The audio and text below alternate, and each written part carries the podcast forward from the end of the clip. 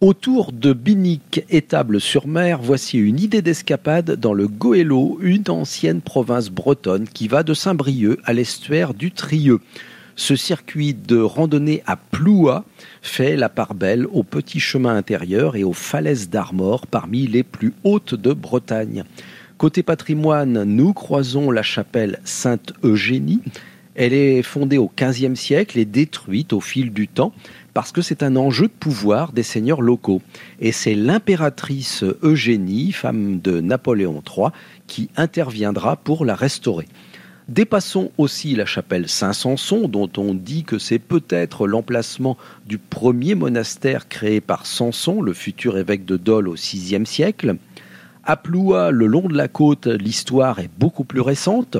En 1944 a lieu ici la mise en place d'une filière d'évasion des aviateurs alliés, le réseau Shelburne.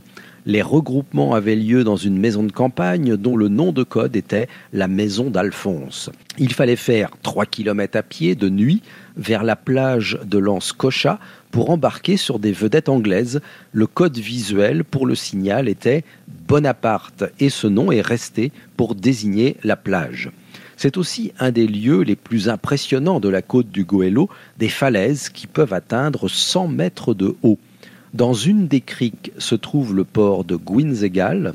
On y utilise toujours une technique du 5e siècle pour amarrer les bateaux, des troncs d'arbres en chêne, en orme ou en châtaignier, plantés sur 1,50 m de profondeur, calés avec des grosses pierres et qui doivent être remplacés tous les 10 ans.